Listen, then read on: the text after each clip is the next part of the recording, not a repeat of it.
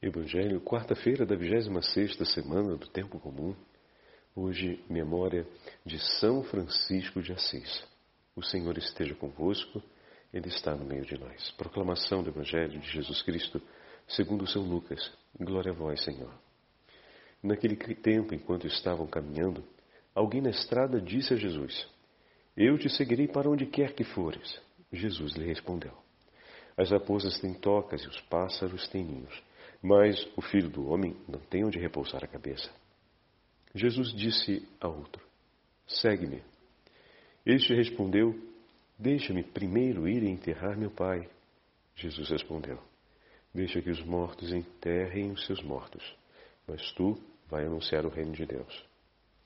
O outro ainda lhe disse: Eu te seguirei, Senhor, mas deixa-me primeiro despedir-me dos meus familiares. Jesus, porém, respondeu-lhe: quem põe a mão no arado e olha para trás não está apto para o reino de Deus. Palavra da salvação. Glória a vós, Senhor. Quarta-feira da vigésima sexta semana do tempo comum, hoje memória de São Francisco de Assis. Em nome do Pai, do Filho e do Espírito Santo. Amém. Queridos irmãos e irmãs, a igreja no mundo inteiro hoje celebra a memória de São Francisco de Assis o pai seráfico, fundador de todas as famílias religiosas franciscanas, da ordem terceira, ou a ordem secular, até as clarissas, os frades menores, capuchinhos, conventuais e todas as demais famílias inspiradas por aquilo que Deus Onipotente revelou ao coração de São Francisco. Então, no Brasil, temos uma devoção muito forte a São Francisco de Assis.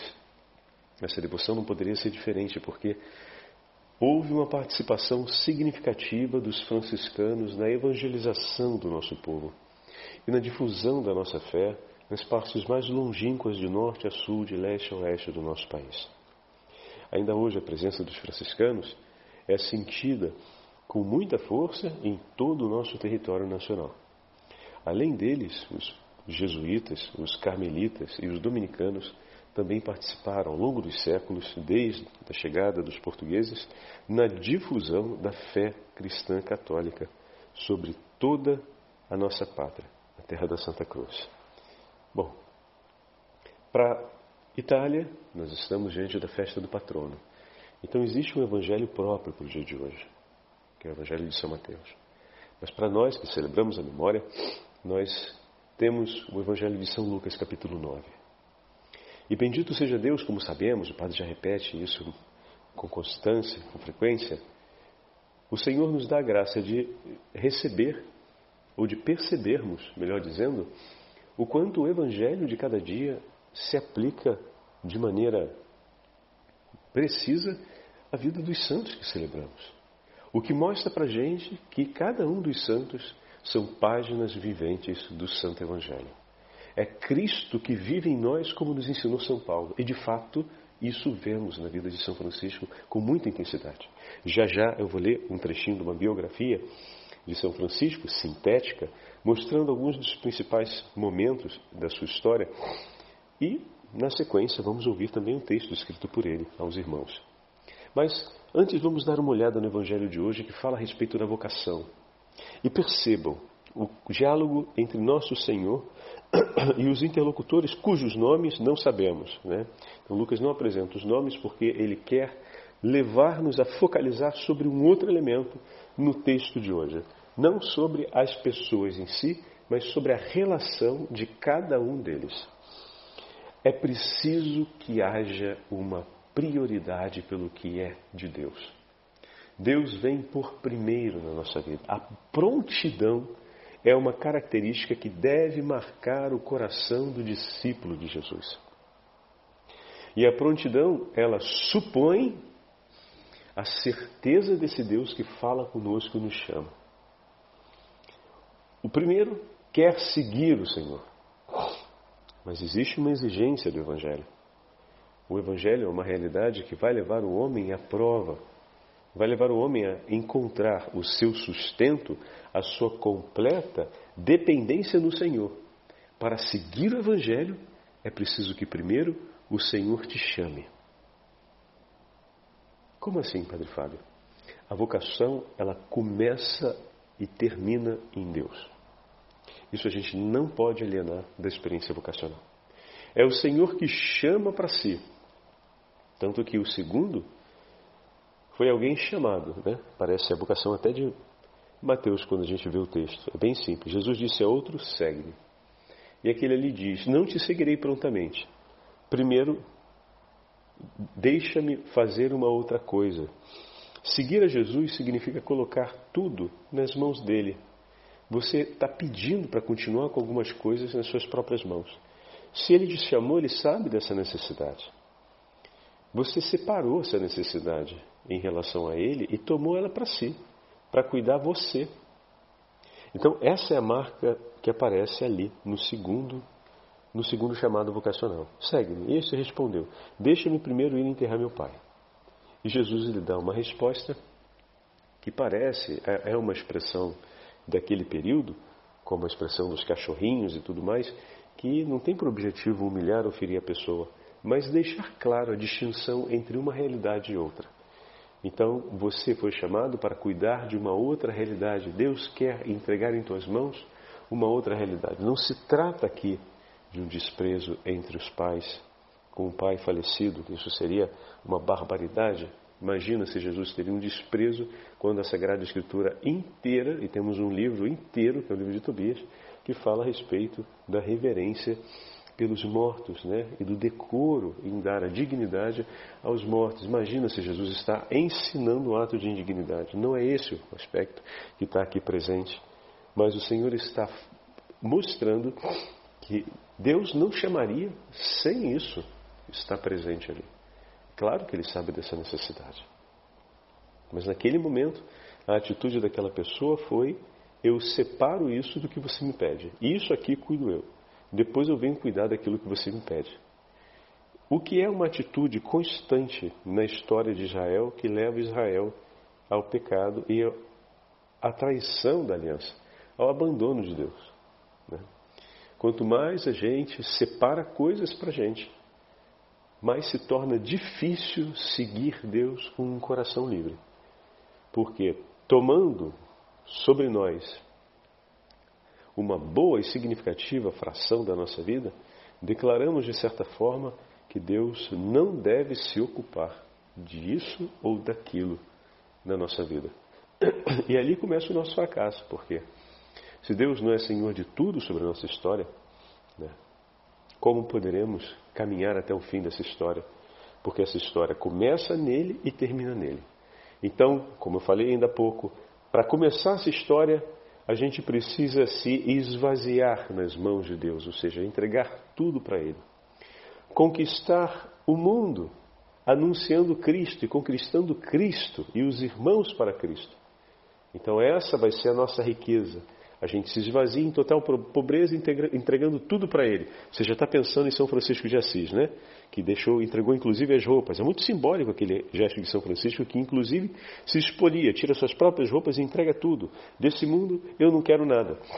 É simbólico aquele gesto de São Francisco que marca exatamente essa verdade do Evangelho. A grande pobreza é ter tudo nas mãos do Senhor. Eu não sou mais proprietário de nada, eu não retenho mais nada para mim.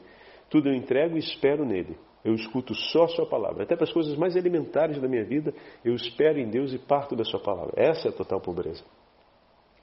E daí que começa a relação, ou a história de uma vocação, dessa entrega total, a partir desse chamado que o Senhor fez: segue-me, vem para mim. Eu vou, Senhor, entrego tudo. E ali vivo o grande ato de tornar-me pobre por não ter mais nada em minhas mãos, mas tudo nas mãos do Senhor. Depois, pelo Senhor, eu vou percorrer o mundo, montes e colinas, e vou anunciar o seu nome, e vou conquistar muitas almas, trazer muitos homens e mulheres, obviamente, né, para a seara do Senhor, para o rebanho de Cristo. E aqui no caso do sacerdote, evangelizando, batizando, oferecendo a Santa Eucaristia, ou seja, nutrindo, ungindo, nós vamos conquistando tesouros no céu. O próprio Senhor nos ensina isso. E a nossa vida se torna agora uma vida rica, rica em Deus. Só que ao longo disso, é necessário que você saiba administrar os bens que vão ser colocados à sua disposição para que você cumpra esse papel. É importante que você saiba administrar bem e, à luz do Evangelho, as relações que vão povoar a constelação dos teus afetos e do teu cotidiano. Saber viver bem essas relações, de maneira que elas te levem para Deus e elas te iluminem na presença de Deus. Vai ser preciso também saber administrar o evoluir do tempo. Porque do garoto você passa ao homem, do homem você passa ao ancião. E é preciso saber administrar a evolução do tempo, as condições da própria vida. Então, de certa forma, as chances de começarmos a novamente adquirirmos riquezas que nos prendem nesse tempo e não nos levam para o céu é grande. Porque o medo com a saúde, o medo com os imprevistos, o medo com as dificuldades pode levar a gente a, a arrefecer, a diminuir, a puxar o freio de mão e começar a dizer, Senhor, peraí, deixa eu resolver isso daqui, e aí eu já vou. Estão entendendo agora como é que vem a imagem do Evangelho? Ou então, Senhor, peraí, deixa eu primeiro resolver essa situação aqui e agora eu já vou. Não, isso daqui, Senhor, eu vou precisar cuidar um pouco. Não, já não estou mais na mesma condição como antes, estou precisando de um tempo a mais, coisa e tal. E a gente vai começando a reter de novo para si. Só que a gente não pode esquecer, como o padre falou lá no início, que a vocação começa com o chamado de Deus e se dá o primeiro passo no vínculo da vocação na entrega total na nossa pobreza. E a gente vai voltar para Ele. Começa em Deus e termina em Deus. Então, no final da nossa vida, a gente vai ao encontro do Senhor outra vez pobre. Ou seja, em tudo aquilo que é desse tempo, entregue novamente. Só que entre a primeira, o início e a conclusão, vai acontecer essa experiência de às vezes você se dá conta que está retendo para si e vai viver outra vez a entrega para novamente voltar à pobreza. Alegre-se porque o teu Senhor se alegrou quando você fez a sua primeira entrega. Ainda que você se descubra, se descubra novamente rico, porque começou a reter tantas coisas para si, reter as glórias desse mundo, reter as seguranças sobre o seu futuro. Isso vai acontecendo. Se a gente não, dá, não, não, não tiver atento, isso começa a acontecer a gente começa a querer uma condição de vida melhor e, daí já não aceita mais passar por certas situações de sofrimento. E com isso você já não vai conseguir mais ver a providência de Deus acontecendo nas pequenas coisas. Porque você está olhando para o alto e não está aceitando que a sua vida possa seguir em uma situação mais difícil. E se você não aceita isso, como é que você vai encontrar o teu Senhor ali? Porque Ele está contigo em todas as páginas e passagens da sua vida. Mas se algumas passagens concretas você não diz, seja feita a tua vontade, Senhor, eu a vivo contigo e no teu nome, vai ser mais difícil de encontrar ele ali. Pela oração e intercessão da igreja, pode ser que aconteça sim em seu favor, porque Deus é misericordioso e bom e venha à tona uma conversão. Mas se a gente pode hoje, vigilantes na oração e com o coração aquecidos pelo Espírito Santo, renovarmos a nossa escolha dizendo: Senhor, estarei contigo sempre Guarda-me, eu escolho a ti e tudo vivo à luz da sua vontade. Em tudo na minha vida eu quero dizer: seja feita a tua vontade, meu Senhor. Eu vivo por ti, eu espero em ti. Esse é o chamado do Evangelho de hoje, para que nós possamos permanecer com o Senhor até o fim. E no final da nossa vida, ricos de tesouros no céu, possamos nos apresentar como São Francisco, pobres sobre essa terra, sem nada a recolher daqui, porque todo o nosso tesouro já está nos céus, nas mãos da Virgem Maria e de nosso Senhor Jesus Cristo. Não se esqueçam, caríssimos devotos de São Francisco de Assis, caríssimos irmãos e irmãs, o grande ato de amor de São Francisco de Assis por nós, o grande testemunho que ele nos deixa, é de ser o homem da piedade e da misericórdia. Quando o Senhor aparece, São Francisco de Assis e São Damião diz: reconstrói a minha igreja.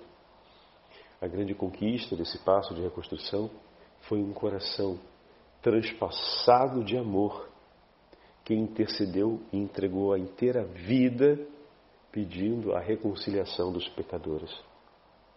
O perdão de Assis foi o tesouro mais valioso que São Francisco conquistou por nós, através da penitência e da oração.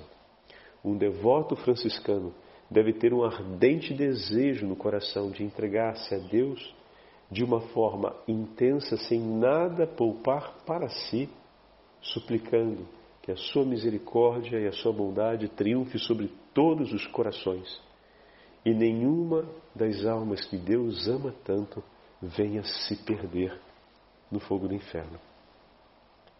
Agora passo a leitura do texto sobre a vida de São Francisco de Assis e em seguida um trechinho dos seus escritos.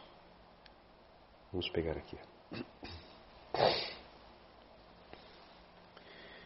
São Francisco de Assis. Ele foi diácono, foi ordenado diácono próximo ao final da sua vida, quando houve a composição da, da regra, porque não poderia ser um leigo apresentá-la. Nasceu em Assis, na Itália, no ano de 1181, no seio de uma família de condições financeiras elevadas. Filho de Pedro Bernardone, mercador de tecidos, no batismo recebe o nome de João, mas o pai, ao regressar de uma viagem à França, muda o nome do filho para Francisco. Durante a adolescência, Francisco, juntamente com seus amigos, gasta o tempo em festas, banquetes, serena, serenatas. Por quê? Porque ele era de uma família um pouco mais elevada. Pra, ele era um burguês, ok? Não no termo ideológico. O pai dele era um mercante, então trabalhava com a venda de tecidos entre os reinos, o que colocava a família dele em um extrato médio entre os nobres e aqueles que eram os camponeses, o que trabalhavam com, com a produção propriamente. Agora começa, começa esse período em que nós temos os grandes comerciantes que vão mover um volume financeiro, ou seja, vão começar a dominar a parte de um negócio ou da relação comercial entre os feudos o que dá a eles uma situação de privilégio. Não os qualifica na tradição dos nobres, mas eles podem depois, com o tempo, como vai acontecer, conquistar o título de nobreza por conta do crescimento econômico e do desenvolvimento que a família teve na história a respeito da conquista do espaço social. Né? Então, esses são parênteses, me desculpem esse parênteses um pouco mais longo, mas apenas para focalizar o contexto em que se encontra São Francisco de Assis e sua família. Retomando. Aos 23 anos, participa na guerra entre a cidade de Assis e Perúdia. Assis foi derrotado e Francisco foi levado como prisioneiro para Perúdia durante um ano. A prisão anima os companheiros, na prisão ele anima os companheiros com a sua alegria. Passado dois anos, parte numa expedição de Assis à Apulia, a fim de libertar territórios do Papa Inocêncio III. Mas um sonho ocorrido em Spoleto, na cidade de Spoleto, o faz regressar para si, para, para e abandonar aquela campanha, onde começa a levar uma vida retirada e que provoca uma grande mudança em seu ideal. Aqui entra uma outra parte da história em que São Francisco, diante do texto das Bem-aventuranças, tem esse encontro particular com Deus e toma uma decisão de segui-lo, de seguir Jesus nas bem-aventuranças. Seu pai desaprova essa mudança do filho e move contra ele uma violenta oposição. A mãe mostra-se muito mais compreensiva e pacificadora em meio a esse conflito. Mais tarde, durante um tempo de oração e recolhimento na igrejinha de São Damião, ouve o próprio Senhor dizer: Francisco, vai preparar minha igreja Vai reparar minha igreja que está a cair em ruínas. São Francisco, de imediato, reconstrói essa igreja, bem como Santa Maria dos Anjos na Porciúncula. Bom, aqui o autor do texto já faz uma referência dupla, né? A igreja enquanto igreja, que era o que o Senhor se referia, mas também uma pequena igrejinha que estava no meio dos campos, que é a igrejinha da Porciúncula, Santa Maria dos Anjos, que ele reconstrói fisicamente aquela igrejinha. Posteriormente, apresenta-se em Roma ao Papa para obter de Inocêncio III a aprovação oral da sua regra e de sua forma de vida, a dos frades menores. Naquele período, ele funda a Ordem dos Irmãos da Penitência, que mais tarde será denominada franciscana secular, e em 1216, São Francisco obteve do Papa Honório III a indulgência da porciúncula depois da revelação que ele teve na presença de Jesus e Maria Santíssima. Essa história é muito bonita, nós já contamos ela no dia 2 de agosto.